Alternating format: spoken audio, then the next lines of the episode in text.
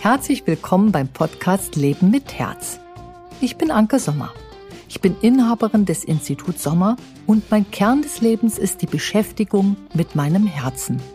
Wir im Institut arbeiten viel mit Unternehmern und Verantwortungsträgern zusammen, die auch den Weg des Herzens gefunden haben. Ich hoffe, dass die Gespräche in diesem Podcast euch unterstützen, euren persönlichen Weg des Herzens zu gehen. Viel Spaß beim Zuhören und inspirieren lassen.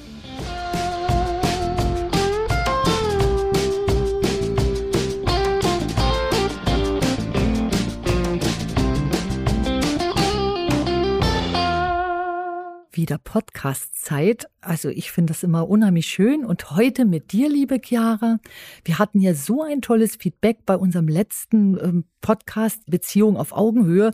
Und da war uns sofort klar, wir müssen Teil zwei bringen. Und dazu sitzen wir jetzt zusammen. Ich kann mich auch noch gut daran erinnern, dass wir den ersten Teil aufgenommen haben und da kamen uns noch einige Themen, die wir danach besprochen haben, wo wir dachten, okay, der Podcast ist einfach noch nicht vorbei.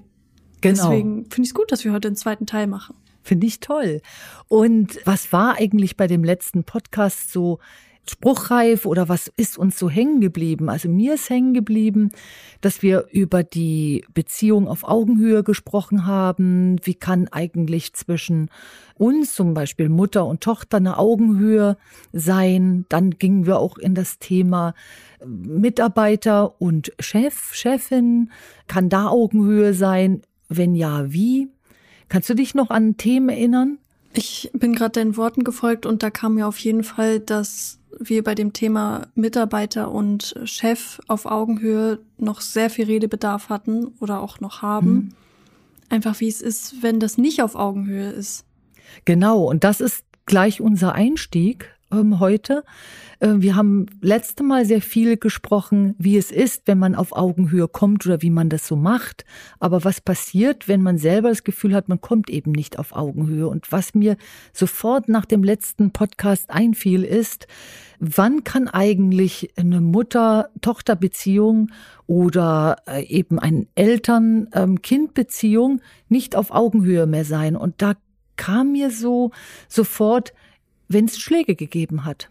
In, also das ist natürlich nur eine Hypothese, liebe Zuhörer, ihr könnt auch darüber nachsinnen, wenn es mal einen Schlag zwischen Elternteil und Kind gab, denkt ihr, da kann noch Augenhöhe sein? Mein inneres Gefühl sagt, äh, das bleibt irgendwie so hängen. Ja, also mhm. da geht eigentlich keine Augenhöhe mehr. Also was denkst du drüber, Chiara? Ich denke, dass du das aus einer ganz anderen Perspektive betrachtest, dass äh, wahrscheinlich viele Zuhörer das so sehen, dass natürlich eine Beziehung danach auch noch möglich ist, aber nicht diese Beziehung, die du beschreibst. Und du beschreibst eine andere Art von Beziehung, dieses Augenhöhe-Prinzip. Das ist einfach nochmal was ganz anderes als in Anführungsstrichen nur verwandt zu sein und sich zu lieben. Und ein Schlag zerstört in dem Fall die körperliche Beziehung zwischen Eltern und Kindern. Die positiv körperliche Beziehung, Nähe im positiven Sinn, Heimat im positiven Sinn. Und das wird dann angegriffen. Ein Teil Vertrauensverlust bleibt. Also mhm. das ist so mein Gefühl. Ähm, man hat in dem Moment ein Vertrauen verloren und das bleibt. Und wenn es nur ein Schlag ist, meiner Meinung nach, ist es so. Ich kann mich dran erinnern, aber vielleicht ist es ja nur, hängt das noch nur mit mir zusammen, dass ich mal in meinem Verwandtschaftsverhältnis jemand hatte, dem ich eigentlich total vertraut habe. Und da gab es einmal, da war ich noch recht klein, da gab es einmal eine Szene, die konnte ich nicht nachvollziehen. Da bin ich da irgendwie als Kind auf so einer Mauer rumstolziert und balanciert und da kam die besagte Person und hat mir eine berühmte Backpfeife gegeben und ich konnte es nie nachvollziehen, weshalb das so war. Und da äh, im Nachhinein irgendwann habe ich das verknust, habe das verarbeitet, ähm, Antworten habe ich von der Person nicht mehr bekommen. Und ich habe aber gemerkt, als dann die Person starb, äh, dass ich nie mehr eine richtig tiefe Beziehung zu ihr hatte, was ich vorher ihr hatte. Mhm. Und daher kommt, glaube ich, bei mir so dieser Gedanke, ja, dass das was tut, auch wenn du das dann verarbeitest und sagst, na ja, gut, die Person hat irgendwie einen schlechten Tag gehabt oder da irgendwas abgemacht. Es geht irgendwie einem kleinen Teil in einem selbst nicht mehr verloren. Dem Körper. Ja, dem Körper. Also dieses ja. Körperbewusstsein, was du auch oft beschreibst, dort ist es wie abgespeichert. Mhm. Also es ist wie so ein Reflex. Du hast was gelernt, dass das nicht gut ist. Und als Reflex ziehst du dich davon zurück. Mhm. Und da denke ich, also wenn wir jetzt das Thema haben, wir wollen eine Beziehung auf Augenhöhe haben, also solche Dinge können die ja sofort zerstören. Wenn wir jetzt mal in den unternehmerischen Bereich reinwechseln und wir haben mal einen Mitarbeiter und Kollegen vor Augen, der dann da sagt, er möchte oder sie möchte ähm, auf Augenhöhe sein, aber sie wird nicht gehört. Die Person wird im Unternehmen einfach nicht gehört. Sie geht dann zur, äh, zur vorgesetzten Ebene, bringt Wünsche ein und läuft sich da gefühlt tot und ähm, weil da, es wird immer gesagt, schön, dass du kommst und gut ist, dass du zu uns gekommen bist, wir hören dir zu, aber im Endeffekt folgt nie eine Tat. Was ich da gleich sehe, ist, dass da schon ein Kampf ist. Das ist das Erste, was mir kommt, wenn du diese Geschichte erzählst. Einfach da ist schon die Vorstellung von dem anderen oder von einem selbst über den anderen, von dem Mitarbeiter über dem Chef oder von dem Chef über den Mitarbeiter, dass das ein, wie die andere Seite ist, dass es zwei Parteien sind. Da ist nicht mehr eins, was an einem Strang zieht, sondern zwei Parts. Zwei Parts. Also ähm, du meinst, zu einer ähm, Beziehung auf Augenhöhe müsste man eine Ebene haben, weil zwei Parts, ähm, die nicht auf einer Ebene sind ist ja per se beim Chef und dem Mitarbeiter so. Aber trotzdem denke ich ja. Die Ebene ist das Ziel. Ja, die Ebene ist das Ziel. Erklär das mal unseren lieben Zuhörern. Die Ebene beispielsweise in dem Part äh, Mitarbeiter, Kollegen, Angestellte, Chef. In Firmen gibt es ja öfters Hierarchien. Und die müssen natürlich auch mit reingenommen werden. Da ist die Ebene schon mal eine andere. Aber die gemeinsame Ebene ist dann das Ziel und damit will ich halt sagen, das Ziel des Unternehmens. Die juristische Person, also das Unternehmen wie in einer Person und was möchte diese Person, wohin möchte sie gehen und was ist dafür notwendig. Und auf dieser Ebene ist Augenhöhe. Ich möchte das irgendwie mit dir gemeinsam greifbarer machen. Mhm. Ähm, es gibt ja Unternehmensformen, auch bei den Startups äh, beobachte ich das immer wieder, die versuchen, eine flache Hierarchie einzubauen und sagen dann eben, dadurch, dass sie eine flache Hierarchie haben, ist es eben besser und leichter auf Augenhöhe zu kommen. Mein Gefühl ist immer folgendes. Immer einer hat das Sagen für einen Bereich. Mhm. Also für mich gibt es Verantwortungsgebiete und ein Inhaber hat ja immer auch die Verantwortung für die ganze Existenz der Firma, auch die finanzielle. Also kann er oder sie keine flache Hierarchie haben, sondern das ist nun mal sein Gebiet, was er zu verantworten hat. Und die Augenhöhe ist für mich immer dann erreichbar zu einem Mitarbeiter und Kollegen, wenn derjenige sein Verantwortungsgebiet eben unter seinen Fittichen trägt und Sorge trägt, dass das Gebiet dort läuft. Mhm. Und zwar nach den Parametern des Unternehmens. Also nach den, nach den Vorschriften oder nach dem Kommunikations- oder Strukturmodell des Unternehmens. Und wenn das geschafft wird, dann bringt eben die, die Leistung, die man bringt, die bringt einen auf Augenhöhe. Genau. Also, dass wenn an einem Strang gezogen wird und jeder sein Aufgabenfeld bedient, dass dann auch das Ziel gemeinsam erreicht wird auf Augenhöhe. Ich Meinen wir das Gleiche? Ja, ähm, oder? Ich glaube ja, dass wir das Gleiche meinen. Ich frage mich jetzt bloß, wenn ich so Zuhörer des Podcasts bin, was mir da dann durch den Kopf gehen würde. Und wir haben uns beide ja schon viel mit dem Thema auseinandergesetzt. Wir äh, begleiten Unternehmen und wir kennen das Augenhöhe-Prinzip. Was machst du aber, wenn du das eben nicht kennst? Und darum finde ich es leichter, mich dem Thema mal so zu nähern, dass ich sage, was nimmt eigentlich ein die Augenhöhe? Und da bringe ich mal so einen Punkt schon gleich mit rein. Wenn ich mich nicht gleichberechtigt fühle, wenn ich mich schlecht fühle, wenn ich mich hoffnungslos fühle, wenn ich äh, denke, ich kann mit meinem ähm, Chef nicht mehr sprechen oder mit der Chefin nicht mehr sprechen. Wenn sich eine Wut aufbaut. Wenn ich wütend bin, dann habe ich schon äh, die Basis für Augenhöhe verloren. Auf jeden Fall. Was Auch, denkst du dazu? Genau, in dem Beispiel, was du vorhin angesprochen hast, dass man nicht mehr das Gefühl hat, man kann mit dem Chef oder mit dem Mitarbeiter reden dann ist da schon diese zwei Lagerspaltung. Also im Sinne von, es gibt zwei Positionen, die sich zwar noch nicht bekriegen, aber je länger man das so hält in dem Zustand, desto mehr baut sich dort ein Krieg auf, in Anführungsstrichen. Ein Unternehmenskrieg. Und da können dann Leute auf die Seite gezogen werden und es wird dann immer größer und umfangreicher. Da ist dann der Konflikt und ähm, in meiner Berufspraxis erlebe ich das immer auch gerade in größeren Firmen, ähm, dass sich dann ein Betriebsrat gründet und der Betriebsrat leider der Punkt ist, der die Augenhöhe nicht mehr möglich macht. Eigentlich total cool, dass es dort, also dass die Stimme der Mitarbeiter und Kollegen durch diesen Betriebsrat getragen wird. Aber in meinen Augen muss der Betriebsrat eben neutral sein, er muss sachlich sein. Neutral kann er nicht sein, aber sachlich sein. Das heißt, er darf nie gegen die Führung gehen, denn dann kann er für die Mitarbeiter nicht mehr sorgen, dass die gehört werden, denn dann geht er in den Kampf und beim Kampf gibt's immer einen Verlierer und einen Gewinner. Also überall dort, wie du schon sagst, wo es Kampf gibt oder Konflikt gibt, gibt's mhm. keine Beziehung auf Augenhöhe.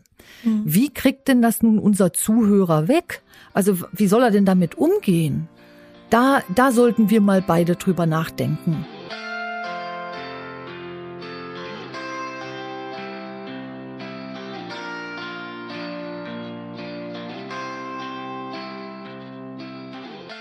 Sich erstmal darüber bewusst werden, dass da ein Kampf ist, wenn da denn schon einer ist. Und wenn der bewusst ist, dieser Kampf, kann man die nächsten Schritte gehen. Beispielsweise sich überlegen, warum mache ich das überhaupt? Warum möchte ich meinen Chef, meine Chefin oder halt auch aus der Chefposition meinen Mitarbeiter aufsuchen oder mit ihm reden? Also was ist das Ziel dahinter? Sich wieder darauf besinnen und dann die Schritte darauf beziehen. Das heißt, nicht im Gedanken eines Kampfes oder Krieges oder aus der Wut heraus sich mit dem anderen auseinanderzusetzen, sondern mit dem Ziel als Hintergrund, dass man wirklich nur noch stringent diesem Ziel folgt. Ich glaube, das wird das Lieblingswort des Podcasts, Ziel. Aber hm. Du weißt, glaube ich, was ich meine. Ich hoffe, die Zuhörer können das auch verstehen. Ja, ich übersetze mal. Mhm. Ich übersetze mal. Du sagst eigentlich, man muss sich dem Kampf, dem Konflikt entziehen. Mhm. So, das kann ich aber nur dann machen, wenn ich es schaffe, sachlich zu sein. Nun wissen die meisten gar nicht, als was wir Sachlichkeit bezeichnen. Sachlich heißt nicht nur im Verstand zu sein, sondern sachlich heißt, so wie man jetzt, also ich habe hier ein Glas stehen und ich trinke jetzt mal. Sachlich betrachtet bin ich in dem Moment, wo ich bewusst trinke und einen Schluck Wasser runterschlucke, nur hier, nur jetzt. Und da ist diese Sachlichkeit. Also das, was ich bewusst jetzt mache, das ist sachlich. Man kann dazu sagen, Angst und Wut sind nicht sachlich. Ja, weil Angst und Wut haben immer eine Geschichte. Und Angst und Wut und Zorn oder Kampf führt uns sofort in die Vergangenheit. Also da mischt sich die alte Geschichte mit rein. Und dann können wir schon mal nicht mehr auf Augenhöhe sein, mhm. weil dann sehen wir nicht mehr klar.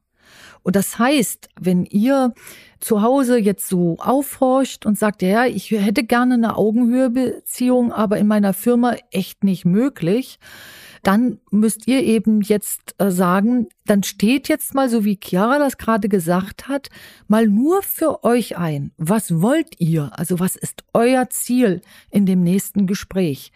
Und genau nur das wird in diesem nächsten Gespräch dann durchgesetzt, indem es vorgebracht wird.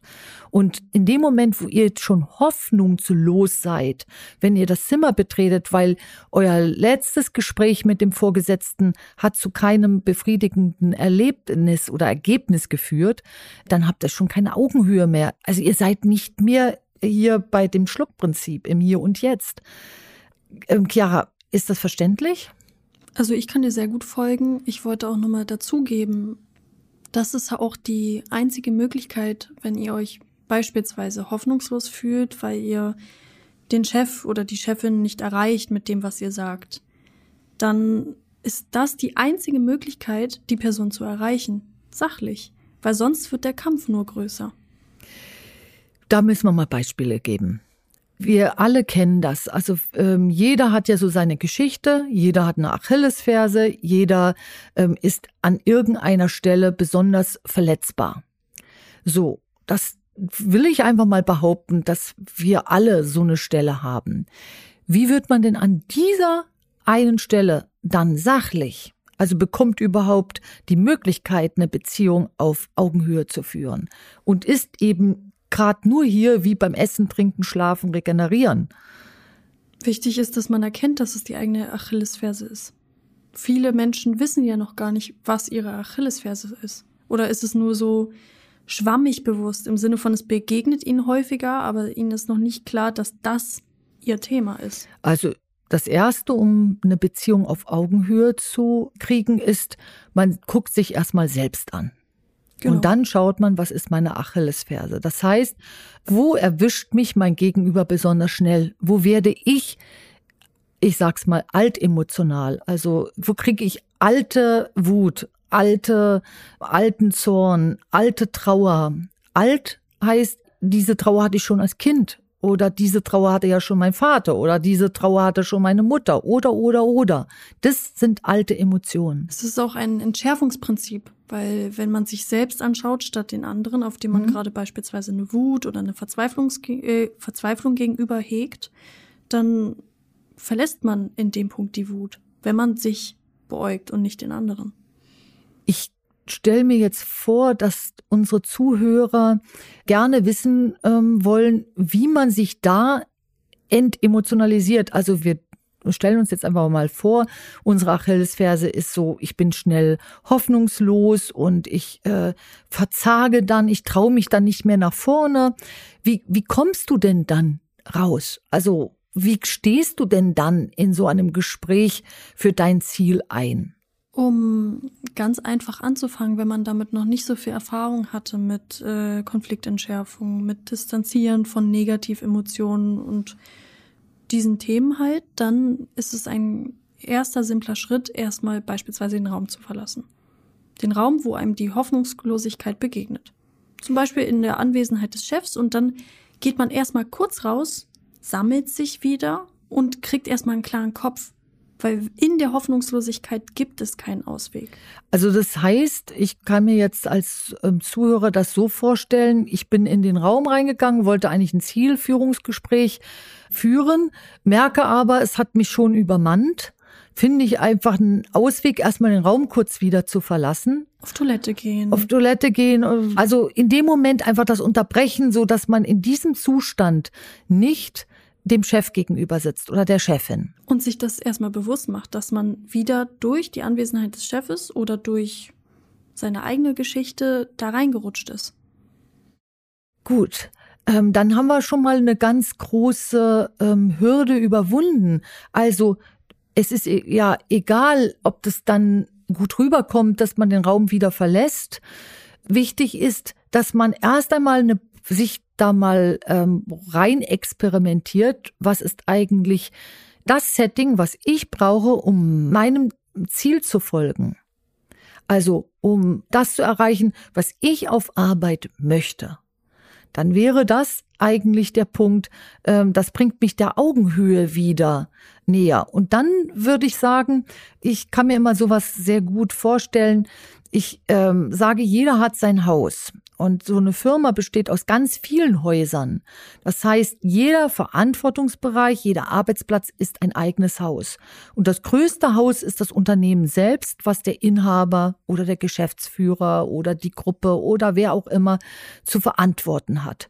Und ich gehe dann nicht mit dem Haus eines anderen Verantwortungsgebiets und meinem Ziel dann zu dem Chef, sondern ich gehe nur mit meinem Haus hin und sage, ich möchte hier mehr Luft haben und hm. dazu brauche ich eine Zuarbeit. Und dann zeige ich dem Chef auch, diesen Nutzen hast du davon, wenn ich das jetzt mache. Das wäre ein Gespräch auf Augenhöhe. Das bedeutet, da, da interessiert jetzt erstmal gar nicht, ob der Chef darauf eingeht oder nicht, aber ich bringe das, was ich für mein Verantwortungsgebiet brauche, raus. Und das weiß ich einfach aus Erfahrung aus meiner Praxis. Äh, da weiß ich einfach, bei kleineren Unternehmen funktioniert es besser als bei den großen. Gehe ich in einen Konzern rein, habe ich diese Luft kaum noch. Hm. Ich habe dann Zielvorgaben, die ich zu erfüllen habe, aber ich habe diesen direkten Weg oft nicht mehr. Also Ausnahmen bestätigen die Regel, aber äh, so als Grundraster haben wir genau das. Das ist auch klar, der Große ist viel unbeweglicher als äh, der Kleine. Aber da hast du dann im Idealfall auch Zwischenschritte. Beispielsweise ein Abteilungsleiter zu de an den du dich dann wenden kannst. Du musst dich dann nicht an den Inhaber wenden, mhm. sondern an den Abteilungsleiter, weil viele in der Abteilung arbeiten und um in der Abteilung das zu verbessern, wendet man sich mit seinem Vorhaben an den Abteilungsleiter. Ähm, wenn du Glück hast, hast du eine gute Beziehung zu dem Abteilungsleiter. Hast du Pech oder beispielsweise passt einfach die Beziehung nicht zueinander, ähm, hast du da schon dann ähm, ja eine Schwierigkeit mit dem Abteilungsleiter dann zu sprechen, weil du einfach mit dem nicht klarkommst. Dann darf aber für dich das nicht ähm, dein Schlusspunkt für die Beziehung auf Augenhöhe sein, sondern du musst einen Weg finden, wie werde ich mein Anliegen ähm, los. Mir also, kommt da der Satz stringent deinen Weg gehen? Stringent das Ziel meines Hauses, also meines Verantwortungsgebietes verfolgen. Also die Identifikation mit dem eigenen Verantwortungsgebiet hilft ein eigentlich, diese Augenhöhe zu bekommen. Mich erinnert das auch ganz stark unser Gespräch gerade daran, da hattest du ein ganz tolles Beispiel.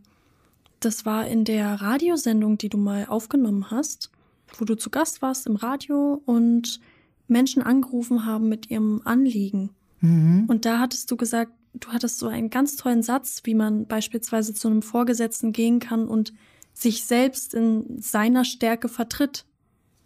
Das Kannst du dich ist, noch dran erinnern? Ich kann mich dran erinnern. Genau. Ich kann mich auch an den Zuhörer von damals erinnern, also der mich da anrief. Da ging es ganz oft auch darum, um dieses Gespräch. Da wollten Leute aufsteigen und haben die Worte ähm, nicht gefunden, dafür einzustehen, mhm. eben, dass sie aufsteigen wollen. Und da half dem Zuhörer damals am besten nicht auf den Chef zu gucken, sondern auf das eigene Anliegen zu gucken. Und in dem Moment, wo ich nämlich auf mein Haus oder mein Verantwortungsgebiet oder mein Anliegen gucke, kann ich es auch wieder vertreten ich breche eher ein, ich in Anführungsstrichen breche eher ein, wenn ich eben zum Beispiel darauf gucke, dass mein Abteilungsleiter oder dass der ähm, Chef, die Chefin cholerisch ist, anstrengend ist, nervös, Burnout-Signale hat, dann kann ich mein Anliegen gleich vergessen. Wenn ich mein Anliegen dann nicht in den Vordergrund schiebe, wie soll dann ein Gespräch auf Augenhöhe sein? Mhm. Also das eigene Ziel darf nicht aus den Augen verloren werden. Das ist das Ding. Das ist das Prinzip.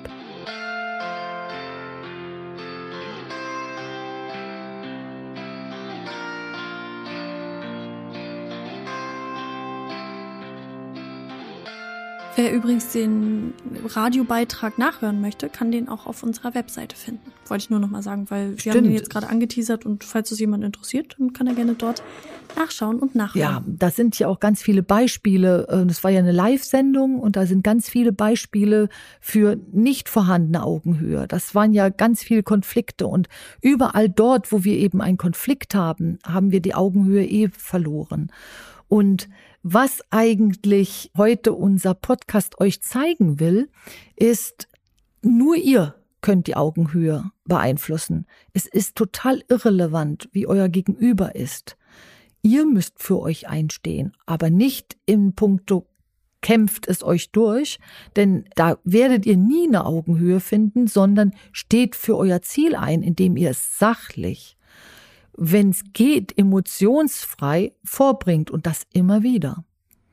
Und da kommt mir gleich ein Thema und das ist dieses immer wieder aufstehen. Also es ist ganz normal, dass man ähm, eben Sachen hat, die ein unbewusst sind oder die unsere Achillesferse betreffen und die uns hoffnungslos ähm, werden lassen oder die uns irgendwie so anpieksen, ohne dass wir es gleich merken. Und das müsst ihr merken. Also eure Achillesferse solltet ihr kennen, damit ihr nicht unmerklich dann in so einen alten Film reinrutscht, sondern dass ihr wirklich auf der Basis bleibt, ich nehme ein Glas Wasser und trinke jetzt. Also ich bin absolut hier und mit mir verbunden. Und nur das ist diese Ebene, auf der ihr es schafft, euren Ziel treu zu bleiben. Was kommt hier noch so an Hilfsmitteln, dass man eben aufsteht oder dass man nicht gerade ähm, dann so merkt, oh shit, ich, mich hat's wieder weggehauen. Also mhm. hast du da ein Beispiel? Mir ist ganz klar, dass man, wenn man sich in dem Zustand befindet, wir waren jetzt bei dem Thema Hoffnungslosigkeit, aber es kann auch Wut sein, es kann auch sich verraten fühlen sein und viele weitere Emotionen. Also es sind meist negative Emotionen und wenn man sich in diesem Zustand befindet, wirkt alles hoffnungslos. Wenn man das Gefühl hat oder alles ist durch so einen Schleier der Wut getränkt und aus diesem Zustand kommt man in dem Moment erstmal scheinbar nicht mehr raus. Aber wenn man sich davon distanziert im Sinne von, man geht von dem Gedanken weg, der dort so prägnant ist. Beispielsweise, wenn man wütend ist, die Person ist so blöd. Das ist jetzt mal nett ausgedrückt. Ja dann geht man von diesem Gedanken weg, die Person ist so blöd, richtet seinen Fokus auf etwas komplett anderes, was nichts mit der Situation zu tun hat. Und von dort aus kann man die Wut und die alte Emotion, Trauer, Hoffnungslosigkeit, was weiß ich, verlassen. Du sagst da etwas sehr Wichtiges. Einmal Emotionen, so wie wir sie gerade benennen, sind für mich rein negativ. Mhm. Also alles, wo sich Altes reinmischt und wo ich eben viel Erfahrung mitgemacht habe, egal auf welcher Seite ich stehe, ob ich nun der Wütende bin oder mich hat die Wut eines anderen stetig getroffen. Unsicherheit ist ja. auch so eine Emotion. Oder Unsicherheit, weil Unsicherheit ist ja auch so ein Ding, äh, das hat ja eine Geschichte. Du bist ja nicht einfach nur, du kommst ja nicht unsicher auf die Welt, sondern dich macht etwas unsicher. Mhm. Auch Und Selbstwertprobleme genau. haben auch sehr viele Menschen. Genau, also nicht an sich glauben oder sich hässlich finden oder oder oder. Da kann man absolut hübsch sein und wenn man selber denkt, man ist hässlich, dann ähm, dann ist man für sich hässlich und schon bist du in einer alten Emotion drin. Und da finde ich es sehr wichtig zu erkennen, rauskommst du nur dann, wenn du eben äh, diese Distanz, wie du es gut beschrieben hast, aufbaust und von außen guckst, bloß wie schaffst du denn diese Distanz aufzubauen? Denn in dem Moment, wo du es tatsächlich mal schaffst, aus dieser Betroffenheit rauszugehen, dann merkst du auch, dass du nur reagierst. Hm. Du reagierst auf den anderen, auf das Ungerechte oder oder alles das, was wir benannt haben. Und wenn ich schon reagiere, bin ich ja auch nicht mehr hier. Ich, bin dann ja in meiner Achillesferse unterwegs. Und das, liebe Zuhörer, das müsst ihr schaffen. Ihr müsst wie quasi eure Beteiligung entziehen. Ihr dürft nicht mehr beteiligt sein, wenn ihr ein Ziel ähm, erreichen wollt. Dann müsst ihr es, könnt ihr es in meinen Augen, in unseren Augen nur sachlich tun, indem ihr dem Ziel treu bleibt und nicht euch ablenken lasst durch irgendeine Reaktion auf irgendwas Ungerechtes. Ich habe ein ganz schönes Bild vor Augen, ein bisschen surreal würde ich es mal beschreiben, weil es ist so eine Mischung aus einem Tornado und einem Strudel. Mhm. Und das wütet. Und man befindet sich genau in diesem Strudel-Tornado, dreht sich um einen Punkt. Und den starrt man wie die ganze Zeit an und man bleibt dort fokussiert auf diesen Punkt, auf diesen Punkt und es kann weiter nach unten gehen. Es kann schneller werden, es kann chaotischer werden, größer und immer schlimmer, solange man sich auf diesen einen Punkt fokussiert, statt dass man sich wie aus dem Tornado rausdreht und erstmal woanders hinguckt. Im Sinne von da, wo du hinschaust, gehst du hin. Das Bild habe ich währenddessen vor Augen. Also ich gehe mal in dieses Bild rein und da sehe ich dann, also ich habe mal so einen Live-Bericht ähm, gehört, also von jemanden, den das erwischt hat. Der wurde von so einer Strömung im Meer weggezogen. Und er hat dann ganz doll heftig beschrieben, äh, dass er irgendwie gefühlt keine Chance hatte, wieder zurückzukommen, weil der hat immer versucht, gegen diesen Strom anzuschwimmen. Also er wollte immer wieder zurück, zurück, zurück, zog ihn aber immer weiter raus, bis der so einen Gedankenblitz hatte, dass er irgendwann mal gehört hat, Strömung musst du seitlich verlassen. Also geh nie gegen die Strömung, sondern schwimm seitlich raus. Dann bist du neben der Strömung. Also irgendwie also geh nicht mit dem Strom, sondern auch nicht gegen den Strom, sondern seitlich raus. Und so meiner Meinung nach muss man es auch schaffen zu erkennen, dass man überhaupt in so einem Strom drin ist. Mhm. Und jetzt muss man sich nur das Bild irgendwie kreieren, wenn ich schon betroffen bin und ich habe keine Augenhöhe mehr. Wie schaffe ich den seitlichen Weg daraus. Der Fokus liegt ja erstmal auf der Betroffenheit und auf der, ich habe keine Augenhöhe, ja. ich bin verzweifelt, ich bin wütend, es mhm. ist alles blöd, ich bin unsicher, ich bin es nicht wert. Genau. Auf diesen Themen. Und da in dem Moment kämpft man auch, naja, man kämpft in deinem Bild, kämpft man wie gegen die Strömung an. Und wie geht man dann zur Seite, indem man sich kurz innehält und wie diesen Gedankenblitz bekommt? Ich mach's also wirklich denkbar simpel und ich denke, die denkbar simplen Methoden sind hier die besten. Wenn ich merke, es wird mir so ein bisschen äh, dizzy im Kopf, also so ein bisschen, ach, äh, ich fühle mich unwohl, schwindlig, dann nehme ich einen Schluck Wasser. Und das holt mich sofort raus. Hm. Also ich ähm, schlepp sowieso überall Wasser mit oder äh, Getränk. Und auch wenn ich irgendwie was mache, also ich, ich nutze jetzt mal die Zeit und gieß mir noch mal nach, weil ich habe das hier alles schon ausgetrunken. Äh, so hole ich mich tatsächlich am besten raus, weil ich dann wieder körperlich werde. Also ich, ähm, ich sage, das hat jeder von uns irgendwas, wo er besonders verletzbar ist. Und dann trinke ich einen Schluck Wasser und äh, spüre diesen Schluck Wasser. Und dann bin ich ja schon sofort körperlich, denn wir können ja nur immer eins. Wir können entweder fühlen oder wir sind eben alt emotional. Mhm. Wir können ja nie beides machen. Und wenn wir jetzt zum Thema Augenhöhe kommen, dann muss ich eben schaffen, dass ich meinem Ziel treu bleibe, meinem Anliegen treu bleibe. Und dann kann ich von meiner Seite die Augenhöhe erreichen, nur mache ich den Vorgesetzten schon per se zu einer Figur, die mir überlegen ist oder wo ich nur das Männchen unter dem dicken, fetten Daumen bin und ich werde immer so gedrückt und gedrückt, dann habe ich ja schon per se schon in meinen Gedanken keinen, keine Augenhöhe mehr. Da muss ich schon anfangen, meine Gedanken auf Augenhöhe zu bringen. Mhm. Und das ist für mich das Prinzip der Beziehung auf Augenhöhe. Ich bringe mich überhaupt mal in den Ausgangspunkt, dass ich auf Augenhöhe sein kann.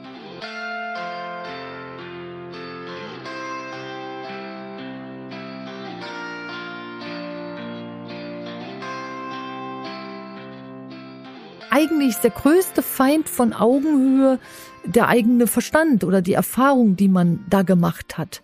Wurde man nicht so geprägt, dass man Augenhöhe beigebracht bekommen hat, dann wird der Verstand das einfach nur so kennen. Der kennt dann Beziehungen, die nicht auf Augenhöhe sind. Und in meinen Augen, lieber Zuhörer, ist das aber so, dass wenn es dich jetzt ähm, berührt und du sagst, ich möchte aber Beziehungen auf Augenhöhe haben, ja, ich hatte die aber nicht in meiner Kindheit, dann musst du wissen, dadurch, dass du es möchtest, bist du schon dabei, die Augenhöhe zu gewinnen. Damit kriegst du die schon zu dir, weil dein Ziel ist dann eben auf Augenhöhe zu sein. Und wichtig ist, also des Rätsels Lösung ist, das schaffst du nur, wenn du hier bist, also nicht in Altfilmen. So, und bei mir ist es der berühmte Schluck Wasser. Das läuft dann nach dem Prinzip der Self-Fulfilling Prophecy? Wie heißt das? Self-Fulfilling Prophecy, meinst du? Ja, Self-Fulfilling Prophecy, das ist das Ding. Das Prinzip sagt, äh, man hat schon Gedanken im Kopf, und dann sagt man, das wird ja nie was oder ich komme nie hoch oder irgendwo, wo dieses nie sich rein Ich werde eh schummelt. gefeuert. Ich werde eh gefeuert oder ich hatte schon mein letztes Arbeitsverhältnis war ein Desaster und ich habe jetzt schon wieder einen Konflikt. Das habe ich auch ähm, ganz viel in der Berufspraxis erlebt, im Krisenmanagement und Konfliktmanagement, dass dann Leute sich dann Partner gesucht haben, also Kooperationspartner gesucht haben, da hast du sofort gesehen, die haben sich ihren alten Film wieder aufgebaut. Also die haben sich den tyrannischen Vater oder das schlimme Ereignis mit der Mutter, also das, die schlimme Beziehung mit der Mutter wieder aufgebaut und haben sich genau so einen Charakter als Kompagnon ausgesucht. Das machst du natürlich nie bewusst, das machst du immer unbewusst, aber wir haben ja alle dieses Unbewusste. Und diese self-fulfilling prophecy ist, man glaubt gar nicht mehr daran, dass es anders geht. Hm. Also damit bist du aber schon in alten Filmen drin, du bist nicht mehr hier. Ja. Du lenkst, du lenkst damit deinen Untergang. Damit ja, damit hältst du ihn aufrecht. Ja. Genau, damit hältst du ihn aufrecht. Das Und heißt, hier Stopp zu sagen wäre einfach anders zu denken. Genau. Wäre der erste Schritt. Ja.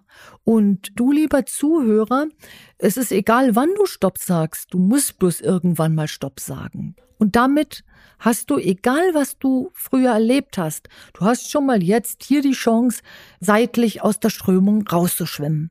Und das musst du tun. Also dich nicht treiben lassen von dem, was du denkst, äh, dass es immer so sein wird wenn du schon immer diese, dieses immer hast oder dieses es wird nie gut, dann weißt du schon, das ist nie die Realität.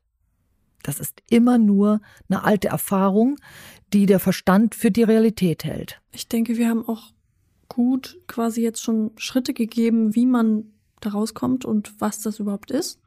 Eine Frage hätte ich jetzt noch, beziehungsweise was ich gerne noch behandeln würde, wäre ein paar Beispiele wo mhm. sich die Menschen wiederfinden können. Zum Beispiel, wir haben so ganz bestimmtes Szenario und wie kommt diese Person in diesem Szenario jetzt auf Augenhöhe? Hast, hast du da? Ja, hast, ach so, du meinst ein Beispiel, ein Kontext, okay. So dass sich die Menschen so das so vorstellen können, im Sinne von sich da wiederfinden können, weil ihnen sowas mhm. auch schon mal passiert ist und wie sie da handeln können.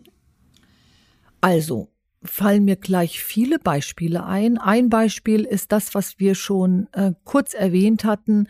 Da möchte ein Mitarbeiter und Kollege aufsteigen und traut sich nicht, dieses Gespräch zu machen. Und wenn er dieses Gespräch anmeldet, dann steht er wie quasi nicht für sich ein. Also er sagt nicht, das und das möchte ich. Gibt es hier in dem Unternehmen eine Möglichkeit, das zu erreichen? So, das heißt, bevor ihr so ein Gespräch ähm, führt, wo ihr aufsteigen wollt, also ihr wollt einfach einen Führungskräfteposten haben, dann bereitet dieses Gespräch immer vor.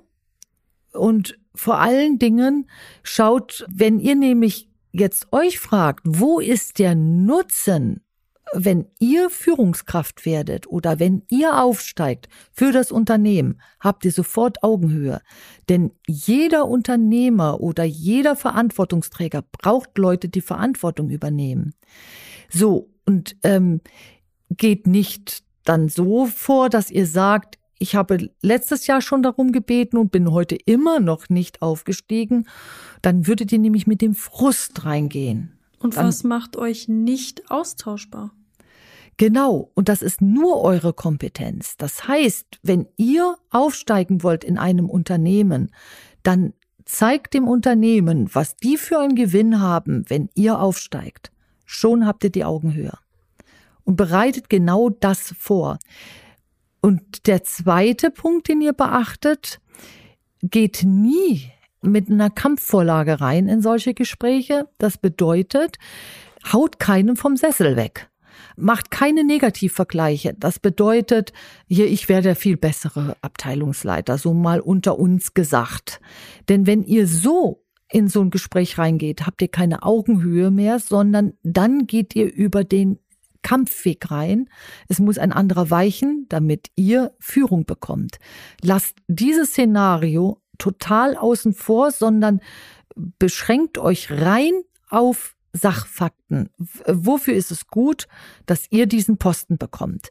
Wenn ihr mit dieser sachlichen Ebene keinen Erfolg im Unternehmen habt, dann erst würde ich an eurer Stelle darüber nachdenken, ob das das Unternehmen für euch ist. Oft habe ich aber erlebt in der Berufspraxis, dass Leute denken, sie stehen für sich ein, aber sie tun's nicht. Die denken, sie haben den Nutzen genannt, aber sie tun's nicht. Das ist der berühmte äh, blinde Fleck. Also da habe ich eine Frau vor Augen, die äh, eine Führungskraft, die mir erzählte, dass sie, also sie ist eine Kooperationspartnerin und sie erzählte mir, dass sie eben Augenhöhe hat mit dem Kompagnon. Was sie aber nicht gesehen hat, ist, dass sie A gar keine Augenhöhe hatte, dass sie B sich in sein Geschäft eingekauft hat, dass C äh, sie viel weniger Anteile hat wie der andere ähm, Kompagnon und sie wollte aber so tun und so arbeiten, ohne zu gucken, dass sie eben nicht gleichberechtigt ist.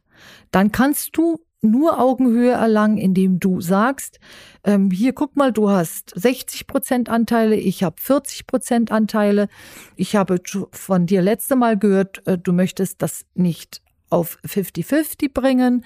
Um Augenhöhe hier zu erlangen, kann ich jetzt in Zukunft nicht mehr deinem Wunsch gemäß werden, ähm, hier zum Beispiel 50 Prozent Verantwortung zu übernehmen. Ich trage dann auch die 40 Prozent Verantwortung, keine 50. Hm. Und schon ist sie auf Augenhöhe. Und dann könnte sie dem Kompagnon klar machen, was für ein Nutzen für ihn entsteht, wenn sie 50 wäre. Ich frage mich jetzt nur im Sinne der Zuhörer, wie mache ich jetzt den Unterschied zwischen 40 und 50 Prozent ähm, Verantwortung? 50-50 haben viele Schiss vor und ganz zu Recht, weil in vielen Kooperationen kommt es dann zu Streitigkeiten und Konflikten, weil ähm, du hast äh, du hast gleiches Stimmrecht hm. und bist du nicht hier und sachlich führt es hundertprozentig zu einem Konfliktpotenzial. Das heißt, du hast so diese berühmte Patt-Situation. Um das zu verhindern, gibt es viele Kooperationen, die eben Ungleichgewicht gleich von Anfang an haben. Und damit eben einer im Endeffekt im Falle eines Konflikts sagen kann, so, da lang geht's. Mhm. Ähm, wenn ich nicht 50 Prozent Verantwortung habe, sondern 40 Prozent, dann brauche ich mich auch nicht darum zu bemühen, ähm, meine Stimme noch einzubringen, mhm. wenn ich mich in einer Pattsituation befinde. Dann würde ich mir die Frage stellen, tut das dem Geschäft gut? Dass ich im Endeffekt, ja, dass ich im Endeffekt nie das, das ausgleichende Wort haben kann. Also das heißt, ich habe hier keine Gleichberechtigung, aber ich kann auf Augenhöhe handeln. Wie handelt man dann mit 40 Prozent zu 60 Prozent in dem Beispiel jetzt auf Augenhöhe? Indem ich die letztendliche Entscheidungen gar nicht angehe, sondern die dem ähm, Partner überlasse hm. und indem ich dann nicht mit dem Partner kämpfe, dass es, äh, dass ich die Entscheidung noch in meine Richtung bringe, sondern dass ich dem eher Sachverhalte reinbringe und sage, das ist meine Meinung dazu. Wenn du diese Meinung ähm, mit einbeziehen willst im Sinne unserer Kooperation, dann tu dies, aber ich werde mit dir darüber nicht diskutieren, denn du hast eh das Stimmrecht. Hm. In folgendem Szenario 60-40. Die Person, die 60 Prozent hat, möchte einen Weg gehen, wo sie denkt, dass es der Firma gut tut. Die Person mit 40 Prozent sieht aber, scheiße, das ist der Untergang. Dann hat die 40 Prozent ähm, Person ähm, zu tun, dass sie, dass sie das sachlich dieser 60 Prozent Ebene sagt, denn sie steckt ja mit drin. Mhm. Hat da ja auch Anteile. Das heißt, nie kämpfen, keine laute Stimme. Äh, Sachlichkeit ist immer der Bereich in der Stimme, wo du eben nicht laut wirst, sondern du bist, hast eine recht tiefe Stimme, du hast einen hohen Sauerstoffgehalt in der Stimme. Das heißt, du bist eben versorgt, dein, ähm, dein Körper ist nicht schon auf Notprogramm umgeschaltet und deine Stimme wird immer piepsiger. Daran kann ich immer sehen, ähm, bin ich gerade sachlich oder nicht. Mhm. Und dann gehe ich an die Seite der juristischen Person, das ist ja das Unternehmen, und sage, das und das teilen wir uns hier in der Arbeit. Du hast einen höheren Anteil als ich und ich kann nur jetzt sehen, wenn du so und so entscheidest, wird es zu den und den Folgen kommen. Schau dir das bitte mal an.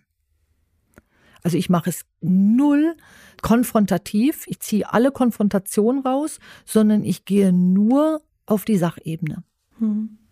So alle, würde ich das machen. Ja, man muss die Emotion daraus nehmen, dass man ja. mit untergeht und sowas alles. Das, das wäre ja alles alt. Genau. Aber und das lockt natürlich in dem Moment. Ja, man wird dann eben verzweifelt. Und ähm, in dem Moment hast du aber, bist du Spielball ähm, von irgendwelchen Altfilmen. Du bist nicht mehr du selbst.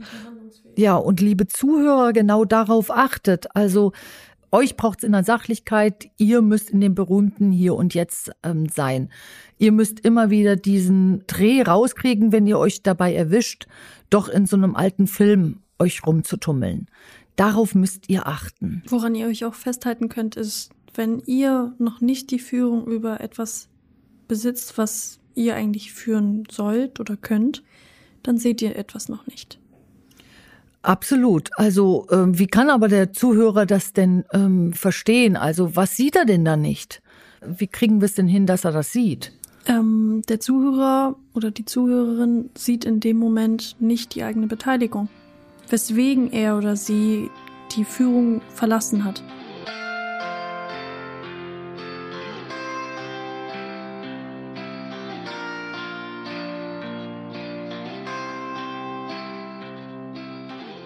ich hunderte Beispiele erlebt. Auch zwei Inhaber, auch mit zwei verschiedenen Anteilen auf das Geschäft bezogen. Der eine Inhaber bekriegt den anderen Inhaber immer, wenn der andere Inhaber aktiv wird und das Unternehmen in die richtige Richtung bringt, wird der Inhaber mit den wenigeren Anteilen immer passiver.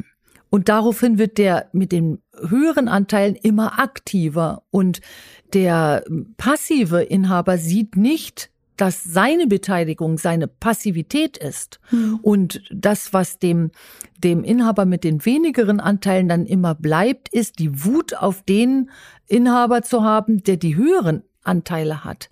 Aber was der eben nicht sieht, ist, dass der Passive den anderen quasi zwingt, immer mehr an das Ruder ranzugehen und immer mehr Aktivität nach vorne zu schieben, damit es dem Unternehmen gut geht. Also die berühmte Eigenbeteiligung, die ist immer sehr, sehr schwierig zu kriegen. Da fällt mir was ein, was mache ich eigentlich, wenn ich Inhaber bin und ich habe eben Mitarbeiter und Kollegen, die nicht auf einer Augenhöhe sind. Wie gehe ich damit um?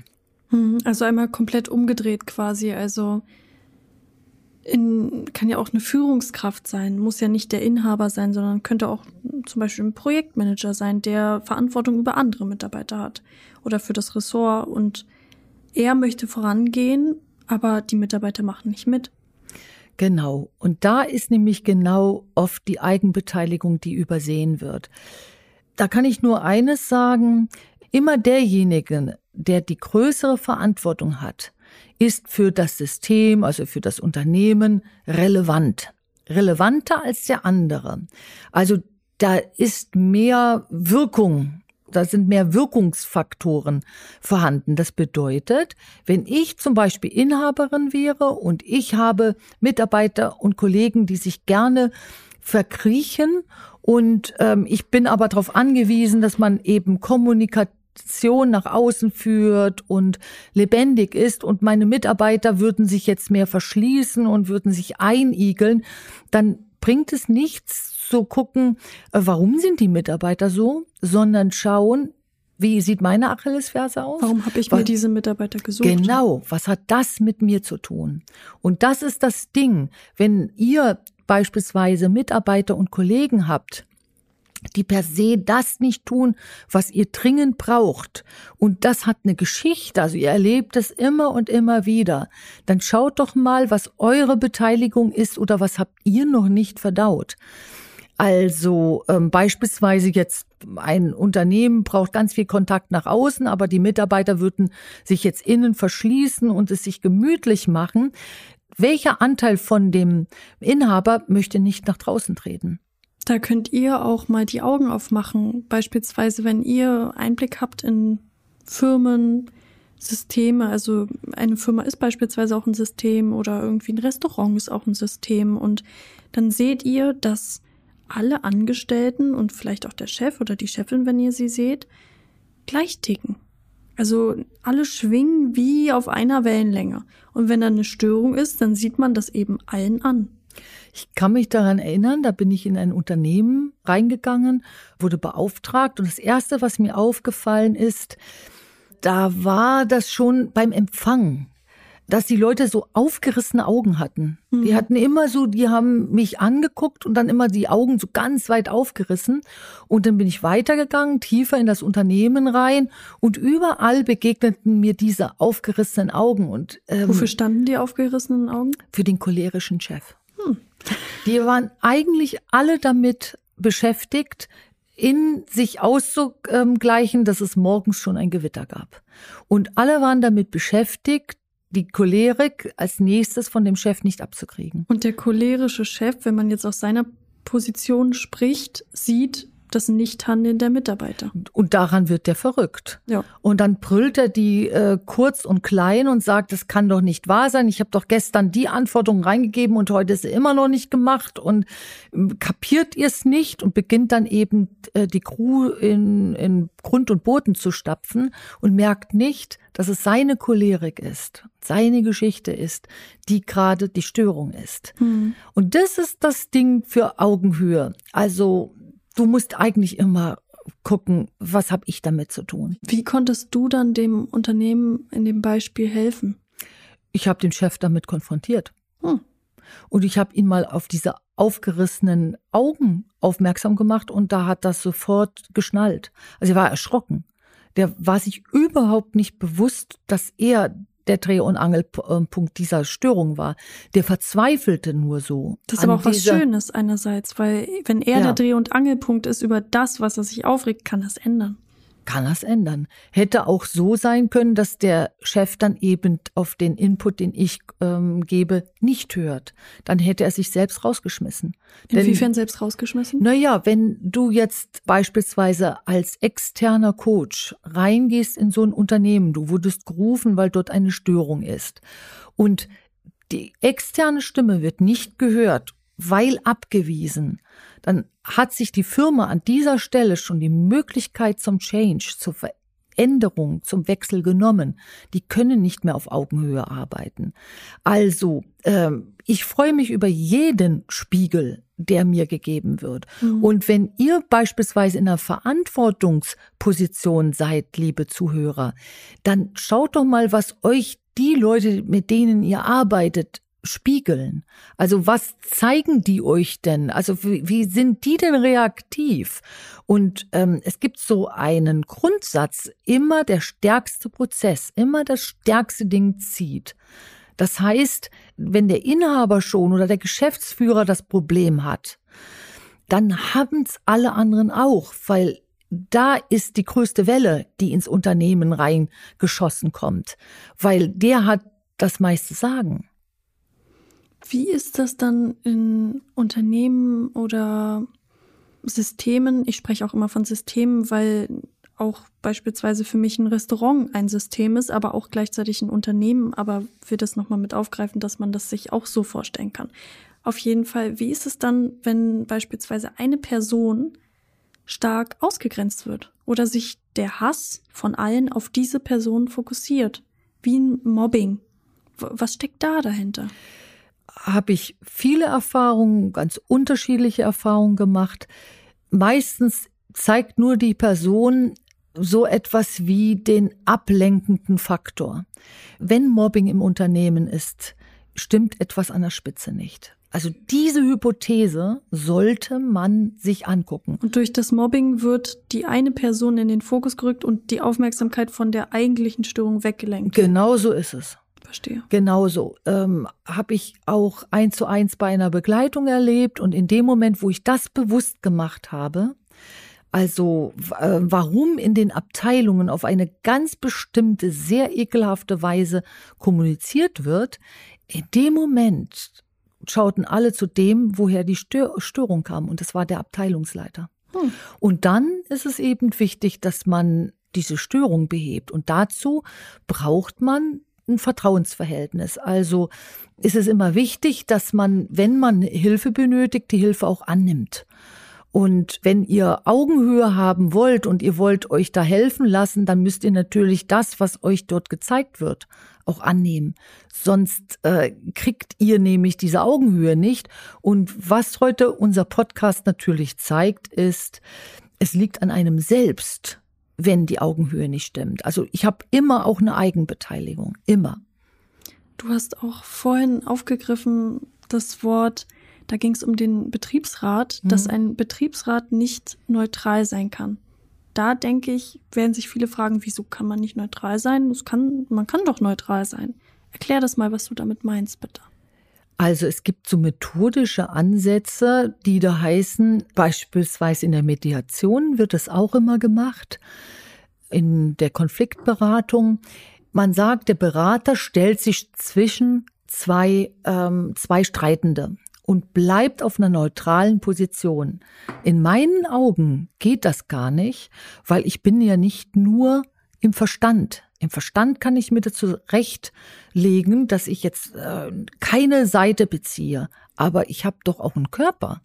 Und der Körper, der wird signalisieren, auf welcher Seite er ist. Mhm. Und das kriege ich gar nicht hin, ständig zu schauen und zu beobachten, was mein Körper da an Reaktionen irgendwie mit in den Raum gibt. Und deswegen sage ich, kannst du per se nicht neutral sein, denn es spricht ja nicht nur dein Verstand, sondern der Rest deines Körpers spricht ja auch. Der halt beispielsweise betroffen reagiert. Genau. Und sich natürlich erst einmal auf irgendeine Seite stellt und irgendwo mehr mitschwingt. Mhm. Und dann ähm, ein Berater, der gelernt hat, er muss eine neutrale Position beziehen, der müsste dann große Bewusstheit darüber kriegen, was äh, spricht denn sein Körper mit? Also rote Flecken am Hals, irgendwie Lippen werden weiß oder deine Augen äh, kneifen sich zusammen, wenn der eine der Streitenden besonders laut ist beispielsweise wenn du dann eben auf Lautes reagierst,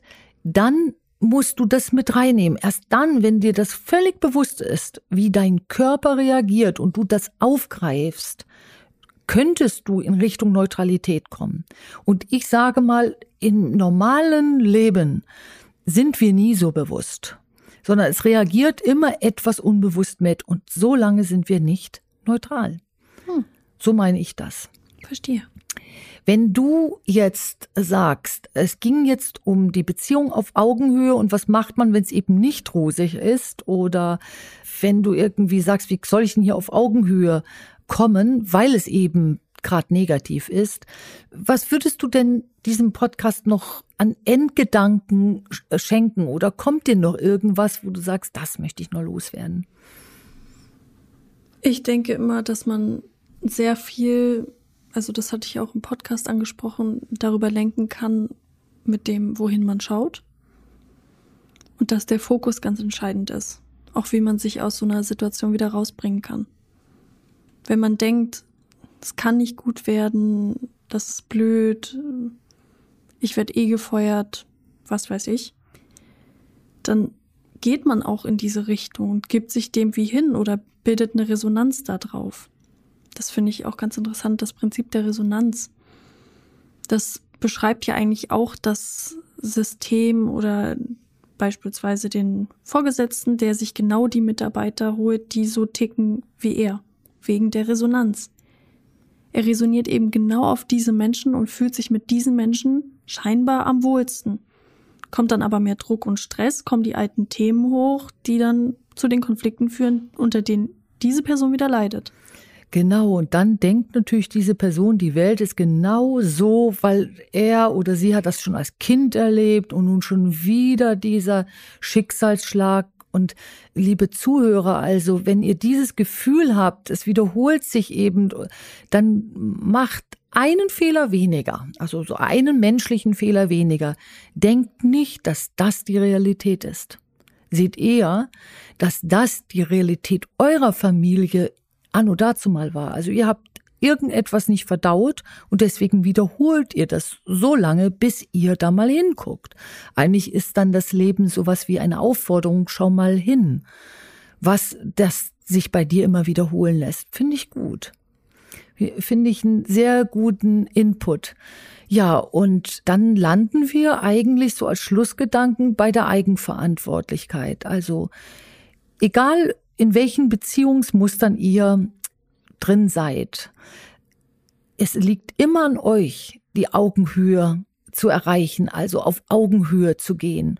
Und das schafft ihr dann, wenn ihr alte Emotionen verlasst. Und dazu müsst ihr natürlich erstmal sehen, dass ihr alte Emotionen habt.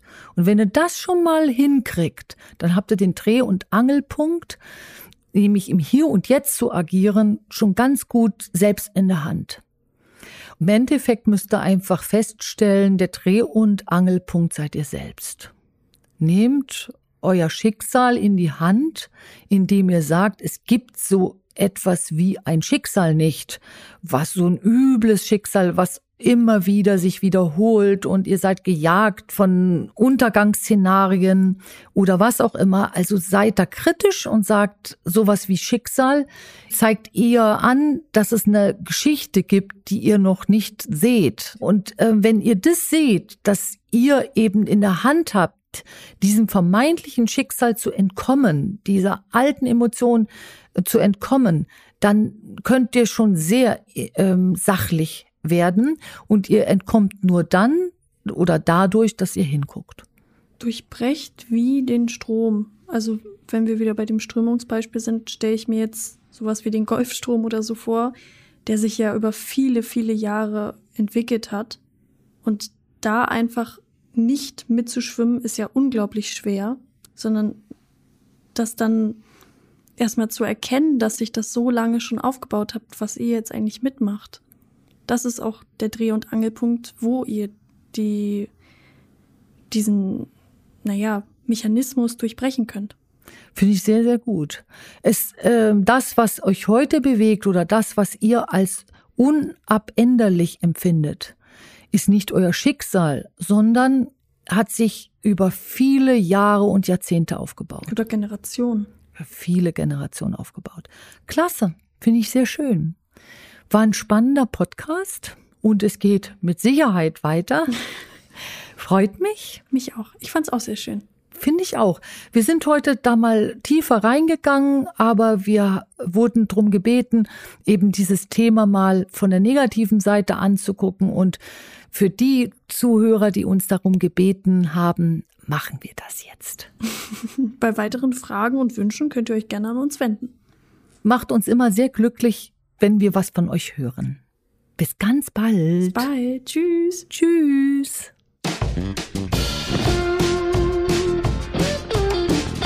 Vielen Dank fürs Zuhören. Ich hoffe, es hat euch gefallen. Und ich habe eine Bitte an euch. Traut euch, mit uns in Kontakt zu treten, wenn euch etwas auf dem Herzen liegt. Ihr findet uns auf Instagram und Facebook unter Institut Sommer und so auch im Internet unter Institut Sommer und helfen euch diese Podcasts weiter, euer Leben mit dem Herz zu gestalten, dann abonniert doch einfach unseren Podcast-Channel. Ich freue mich drauf. Eure Anke Sommer.